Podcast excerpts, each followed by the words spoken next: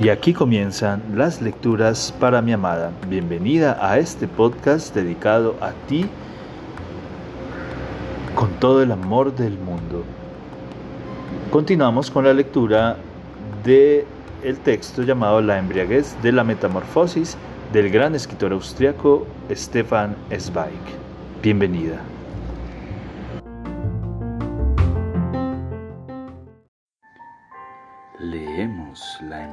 Embriaguez de la metamorfosis del interesante escritor austriaco Stefan Zweig.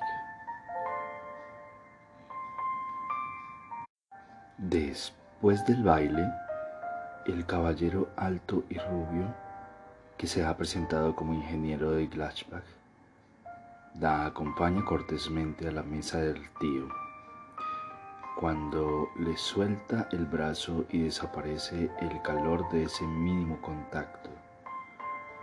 Christine se siente frágil y menguada, como si una parte de su nueva fuerza se esfumara al romperse el nexo.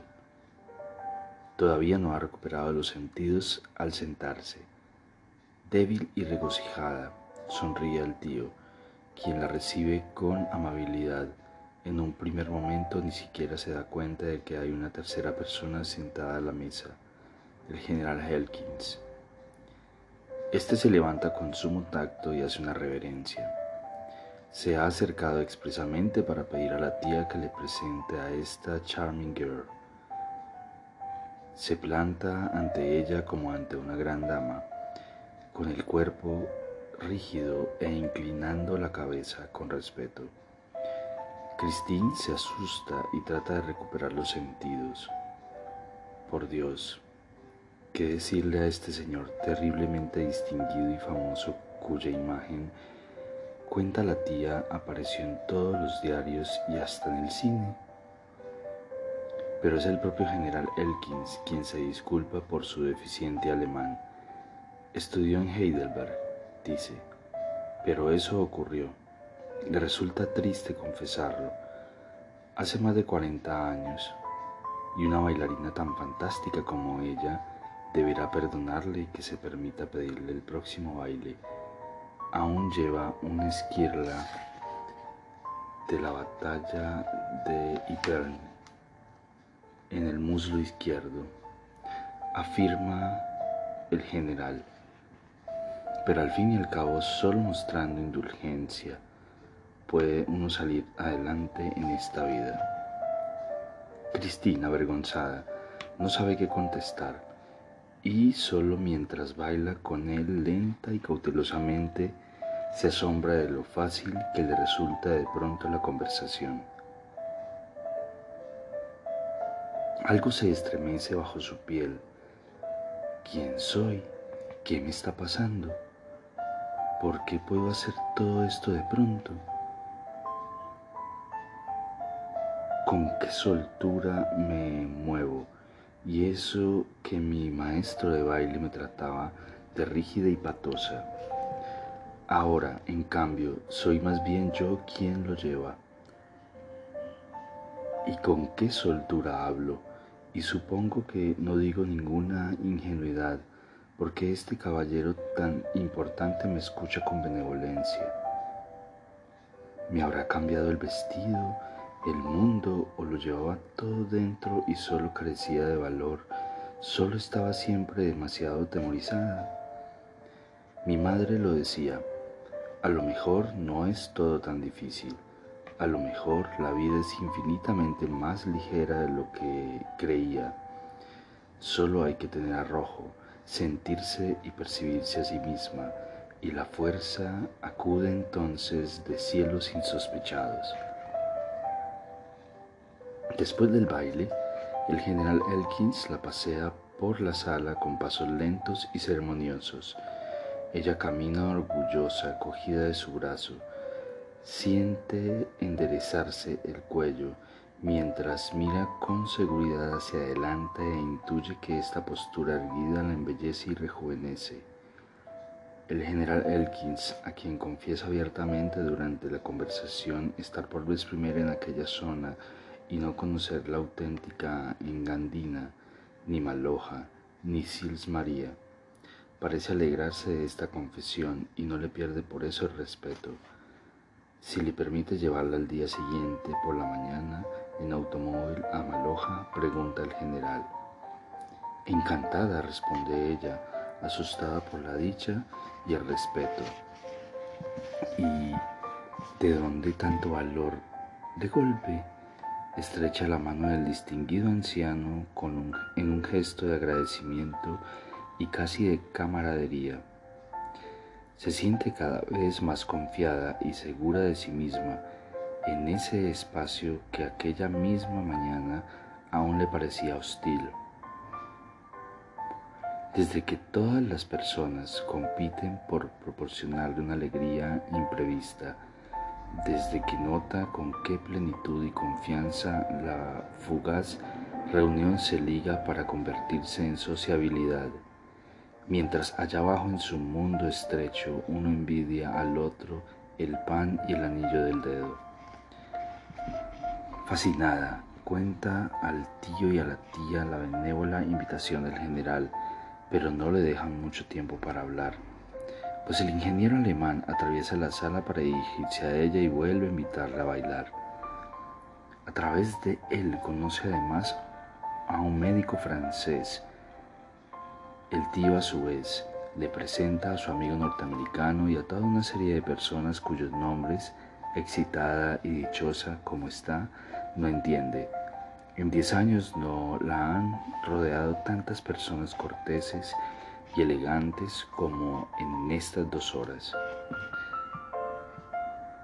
La sacan a bailar, le ofrecen licores y cigarrillos, la invitan a excursiones y a un día de campo en la montaña. Todos muestran curiosidad por conocerla y todos la miman con una amabilidad que aquí por lo visto es propia de todas las personas. Estás causando sensación, niña, le susurra la tía, orgullosa del torbellino que se ha formado en torno a su protegida, y solo un bostezo, a duras penas ocultado del tío, advierte a ambas mujeres que el anciano se ha ido cansando poco a poco. Niega por vanidad la evidente fatiga, pero al final cede. Pues sí, quizás sea mejor descansar todos un poco, no hacer demasiado de golpe, que mañana es otro día. And we will make a good job of it. Christine lanza una última mirada a aquella sala cautivadora que refleja la luz de los candelabros y de las lámparas eléctricas y palpita por la música y el diáfano movimiento se siente renovada y refrescada como si acabara de emerger de un baño. Todos sus nervios tiemblan de alegría. Coge el brazo del anciano apoyándolo agradecida. Se inclina con rapidez y besa la mano apergaminada en un arranque de emoción irresistible. Luego se encuentra sola en su habitación, asombrada y confusa, asustada por sí misma y por el silencio que de pronto la rodea. Solo entonces siente cómo arde su piel bajo ese vestido tan suelto. De repente, el cuarto cerrado le resulta demasiado estrecho. El cuerpo hirviente y excitado se siente demasiado tenso bajo el sentimiento exaltado y todopoderoso. Un impulso y la puerta del balcón se abre, al mismo tiempo que el frescor de la nieve irrumpe maravillosamente y se abalanza sobre los hombros desnudos.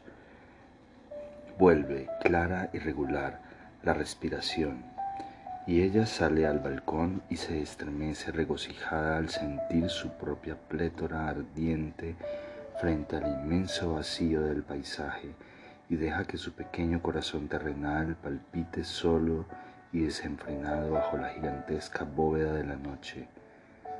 También aquí reina el silencio, por más poderoso y elemental que el del espacio abovedado por los hombres, en un silencio que no oprime, sino que disuelve y relaja. Mudas yacen ahora en sus sombras las montañas antes relucientes, como gigantes gatos negros agazapados con ojos fosforescentes de nieve, y el aire está totalmente quieto, sin un soplo, a la luz opalina de la luna ya redonda. Esta flota arriba como una perla amarilla abollada entre los diamantes esparcidos que son las estrellas, sin su luz pálida y fría, delgada e incierta, desvela los contornos nebulosos del valle. Cristín nunca ha sentido nada tan poderoso, nada que domine el alma con tal suavidad como este paisaje que calla no de manera humana, sino divina de suerte que la excitación se desprende de ella dulcemente para perderse en la calma sin fondo. Y ella escucha y escucha, y escuchando se adentra apasionadamente en aquel silencio para disolverse en él con sus, sentimientos. De repente, como si emergiera del propio universo, un bloque broncíneo irrumpe en el aire helado la campana suena abajo en el valle y las peñas escarpadas a izquierda y derecha devuelven sobresaltada la pelota metálica, como si el bajo hubiese dado en su corazón. Cristín se sobresalta también y apresta los oídos, al tiempo que contiene la respiración. Va contando los golpes, nueve, diez, once, doce medianoche. ¿Será posible? O sea que solo han pasado 12 horas desde que llegó, tímida, cohibida, turbada, con un alma seca, pequeña y miserable, un solo día o de hecho medio día. En ese instante, un ser humano dichoso y agitado, sacudido hasta en sus entrañas, empieza a intuir por primera vez de qué materia misteriosa, delicada y, dúctil está tejida nuestra alma, de suerte que una única vivencia consigue ampliarla hasta el infinito y abarcar todo un universo en su minúsculo espacio. Hasta el sueño es diferente en este mundo nuevo, es más denso, oscuro, narcótico es sumirse plenamente en sí mismo. Al despertar, Christine debe rescatar los sentidos ahogados en unas profundidades del sueño, hasta entonces desconocidas, con esfuerzo, poco a poco, a empujones, como desde un pozo de garrucha insondable, se alza la conciencia sumergida. El primer efecto una sensación indeterminada del tiempo. Lo perciben los párpados cerrados. Clarea. Ya debe haber luz en la habitación. Ya debe de ser de día. Y el pensamiento angustiado enseguida se aferra a esta sensación sorda y confusa que se adentra en las honduras del sueño. No descuides la oficina. No llegues tarde automáticamente se pone en marcha la cadena de pensamientos devanados desde hace años en el inconsciente. Ahora mismo chirriará el despertador, o sea que nada de dormirse, deber, deber, deber. Levantarse rápido que el servicio empieza a las 8 y antes he de poner la estufa, preparar el café, ir a buscar la leche, cambiarle el vendaje a mi madre, hacer los preparativos para el mediodía. ¿Y qué más? Algo he de hacer todavía, pues si, si pagar a la tendera, que ayer ya me recordó la deuda. No, no recaer en el sueño, estar lista, salir de la cama no bien suene el despertador Pero hoy qué pasa? ¿Por qué espera? ¿Estará roto? ¿Habré olvidado darle cuerda? ¿Por qué no suelta su ruido estridente habiendo como hay luz en la habitación? Por el amor de Dios, ¿me habré dormido? Serán las siete, serán las ocho o las nueve y estará la gente esperando encrespada ante el mostrador como aquella vez que caí enferma y ya querían presentar una queja a la dirección. Ahora que están despidiendo a tantos empleados, Dios mío, lo esencial es no llegar tarde, no dormirse, hasta por debajo del humus del sueño escarba como un topo el miedo corrosivo a la impuntualidad y esta angustia tironea de todo tan doloroso, de modo tan doloroso, de los sentidos aturdidos de Cristín, que el sueño se desprende de pronto de ella y los párpados se abren de golpe. Pero su mirada tantea aterrada el techo. Pero, ¿dónde estoy?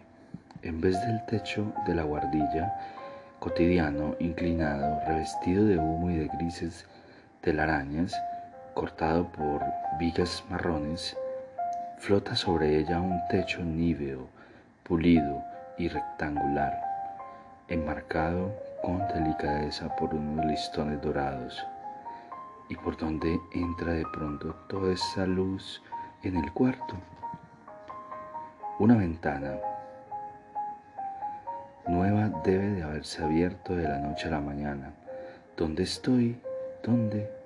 La confundida se mira las manos, pero estas no yacen como siempre sobre el cobertor marrón, viejo y remendado de pelo de camello, y la manta también se ha transformado de improviso y es ligera, esponjosa, azul y con flores rojizas bordadas. No, primer impulso, esta no es mi cama. No, segundo impulso, esta no es mi habitación. Y, tercer impulso, más desenfrenado, una mirada plenamente consciente y ella lo sabe todo. Vacaciones, viaje, libertad. Suiza, la tía, el tío, el hotel maravilloso. No existe ni el miedo, ni los deberes, ni el servicio, ni el tiempo, ni el despertador, ni la cocina, ni la angustia. Nadie espera, nadie apremia el molino cruel de las fatigas que lleva diez años moliendo su vida se ha detenido de pronto. Una puede, qué maravilla como te mantiene blanda y abrigada la cama en este lugar. Una especie, una puede quedarse tumbada y sentir la sangre que fluye con calma en las venas percibir la luz que espera detrás de las cortinas fruncidas con delicadezas y el calor suave sobre la piel que respira. Una puede cerrar los ojos sin miedo y con siempre justificada pereza. Puede soñar y estirarse o desperezarse. Después se pertenece a sí misma. Hasta puede, ahora lo recuerdo, pues se lo dijo la tía, pulsar el botón situado sobre la cabezal de la cama, bajo el cual hay dibujado un camarero del tamaño de un sello. Basta estirar el brazo y magia. Al cabo de dos minutos, el camarero llama a la puerta, la abre y entra con discreción. Y un cochecito gracioso se desliza sobre rueditas, sobre ruedecitas de goma ya admiro uno en la habitación de la tía y trae servidos en hermosa vajilla acompañada de servilletas blancas de damasco, té, chocolate o café que cada cual elige a su gusto. El desayuno llega solo, no hay que moler grano ni encender el fuego ni trajinar en la cocina con las piernas desnudas y ateridas y con los pies calzados con pantuflas.